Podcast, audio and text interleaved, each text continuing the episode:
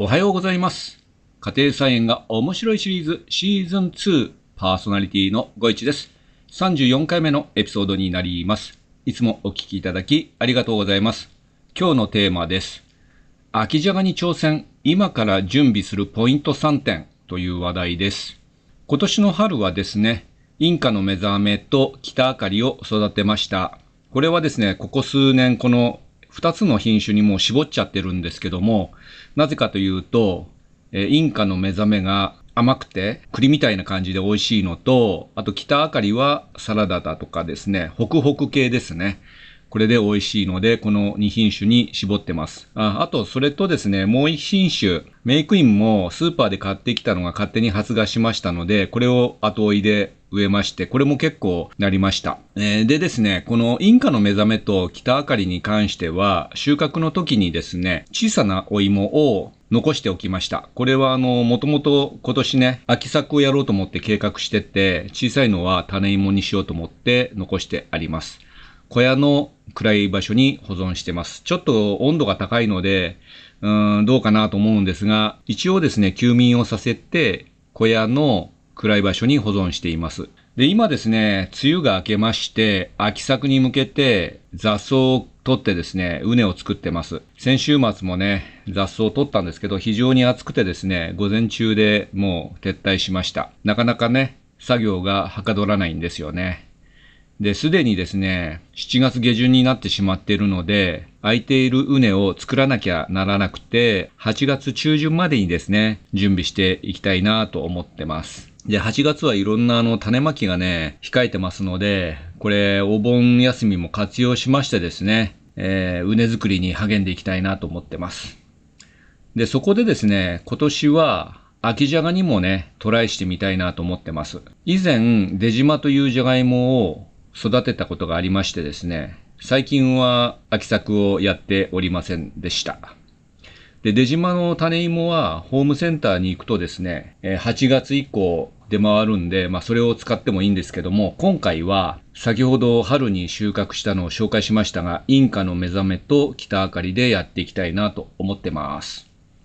で、じゃがいもはですね、休眠します。で、芽が出てくるまでちょっと時間がかかるんですね。先ほど紹介したインカの目覚めの休眠時間は約28日、1ヶ月ぐらいです。意外と早くて、で、北あかりが問題で、北あかりはですね、100日以上、107日と言われています。これ3ヶ月以上あるんですよね。ちょっとこれが心配です。で、一般的に秋作に適しているじゃがいもというのは、先に紹介しました、出島という品種の他に、不玄丸、あとアンデスレッドというのもですね、休眠時間が短いので秋作に適していると言われています。で、もう一度戻るとですね、僕があの春収穫したインカの目覚めというのはですね、5月28日に収穫しました。ですので、おそらく休眠からね、冷めてくれるんだろうと思ってます。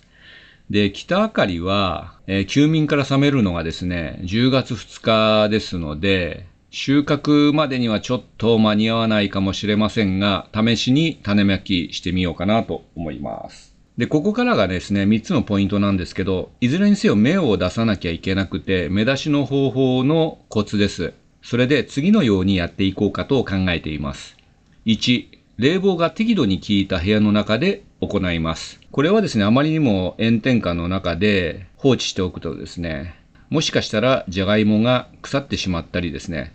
えしなびてしまってですね、芽が出なくなる可能性があるので、適度に冷房が効いた部屋で目出しを行っていきます。2番目のポイントです。トレイに新聞紙を敷いて、まあ、包むような感じで置いておきます。これはある程度の保湿を考えてのことです。やんなくてもいいのかもわかんないですけど、これが僕の2番目のポイントです。3番目。約2週間放置します。それで、休眠が冷めて、じゃがいものですね、芽が2、3個、ポツッと出てきたところまで確認してから種まきします。これが種芋として最適になると思います。はい、これが3つのポイントです。あ、それと同時にですね、畝の準備をしていきます。で、じゃがいもはですね、ナス科なんですよね。連作を嫌うので、他のナス科、トマトだとかピーマン、こういうナス科を植え付けていないところで、2、3年開けてあるところがベストなんですけども、南西関西ナスカが多いのでですね、僕はですね、土の天地をひっくり返して牛糞をすき込んでおこうかなと考えています。あと肥料は控えめにします。肥料が多いと、まあ肥料といっても窒素成分ですね。これが多いとですね、芋の数の減少だとか、変形芋が出てきたり、あと、でんぷんが低い、えー、まあ、水っぽい芋ができる可能性にもあるので、もともとある肥料成分でいいかなと思ってます。また、じゃがいもは酸性の土を好むため、苦土石灰はアルカリに傾くので巻きません。また、鶏粉もアルカリに傾きますので、鶏粉は使わずに、リン酸が多いバットグアノとカリが多い草木灰をミックスしたものを種芋と種芋の間そこに、えー、まあ、穴掘ってですね、少し入れておくというような感じです。あと、マルチは使う予定がありません。で、畝はですね、だいたい5メートル程度使おうかなと思ってます。ちょっとだけ収穫してね、楽しもうかなと思ってますので、そんな大量にですね、収穫せずに5メートル程度のところでですね、種芋を巻いていきたいなと思います。そうするとですね、えっと、株間がですね、春よりは短くしてよくて25センチぐらいにします。なんでかっていうと、秋はですね、収穫量が少なくなるんですね。ですので、25センチぐらいの幅で、あと2列で植えていきます。そうするとですね、だいたい50個ぐらいの種芋が必要になります。もしかしたら種芋を50個も揃えることができないかもしれませんが、その時は畝の幅を短くして栽培していきたいなと思ってます。で、大体ですね、一つの株から収穫できる、えー、食べれそうな芋のサイズ的にはですね、一株3個ぐらいでいいのかなと思ってます。あんまりね、欲張ってですね、期待しちゃうとですね、がっかりしちゃうので、一株3つぐらいを収穫する目標で栽培していきたいなと思っております。と、あと芽かきですけども、芽かきはね、秋作は一本立ちにします。これは芋を大きくするためです。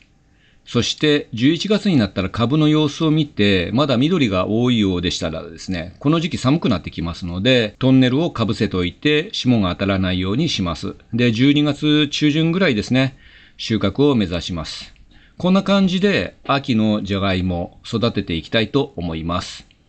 今日はこの辺で終わりにします。最後までお聴きいただきありがとうございました。今回は秋じゃがに挑戦、今から準備するポイント3点というテーマでした。あなたにとって素敵な一日となりますように、ご一がお届けしました。それでは、さようなら。バイバイ。